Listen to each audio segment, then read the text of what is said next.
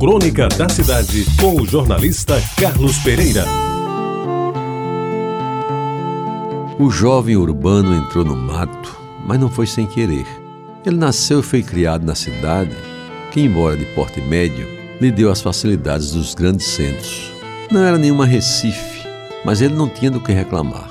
Afinal, sua casa, em bairro de classe média, tinha televisão a cabo, telefone, sem fio e até internet. Os dois carros na garagem improvisada ficavam lado a lado.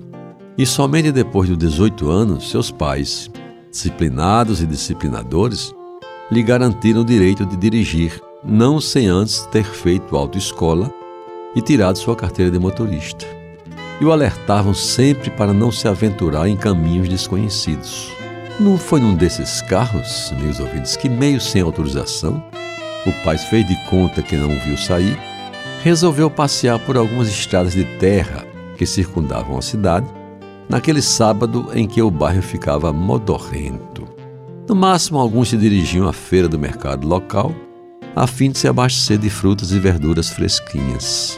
Na hora do almoço, e ele sempre estava presente, a mãe deu pela sua ausência. Porém, o imaginou em algum barzinho ali por perto, jogando conversa fora ao som de um pagode improvisado e até alguns goles de cerveja, como às vezes costumava fazer.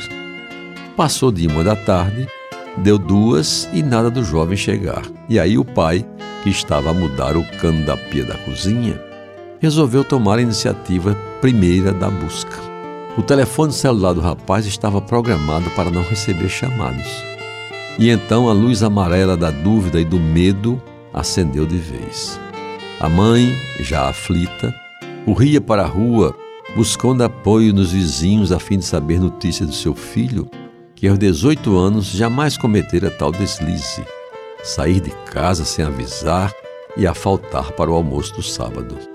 Os pais então foram aconselhados a procurar a polícia, mas o pai, certo de que o filho não se metera em nenhuma atrapalhada, relutou, dizendo que ele voltaria, que talvez alguma coisa acontecera com o carro, quem sabe o pneu furou e ele não tivesse como mudar, pois lembrou bem, o estepe tinha ficado na garagem, também furado. A vizinhança se encarregou de ajudar, e uma velhinha moradora da casa da esquina disse que viu o menino passar de carro aí pelas 11 horas, sozinho e meio devagar, como se o carro estivesse falhando, e mostrou a estrada por onde ele teria entrado. O pai, aflito, mas sem aparentar tanto, para não preocupar mais a mãe, já em choro convulsivo, resolveu juntar mais dois vizinhos amigos e saiu a procurá-lo pelas estradas de terra que ele poderia ter percorrido. Já de noite, cansados e meio sem esperanças, veem de repente um sinal de luz dentro de uma mata fechada, numa reserva florestal que nos seus 300 hectares era considerada o pulmão da cidade. Aos trancos e barrancos, para lá se dirigiram o último trecho feito a pé, pois de carro não tinham como chegar. Amigos ouvintes, a cena que divisaram era de puro encantamento.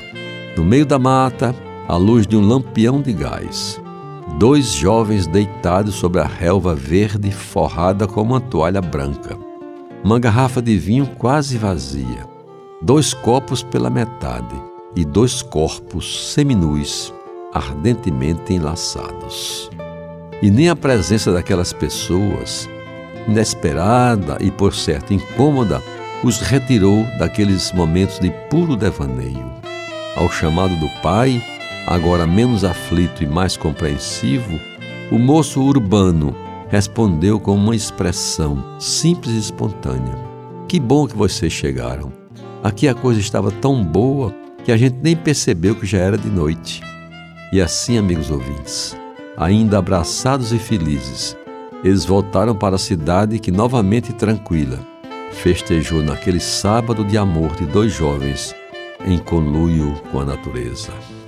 Você ouviu Crônica da Cidade com o jornalista Carlos Pereira.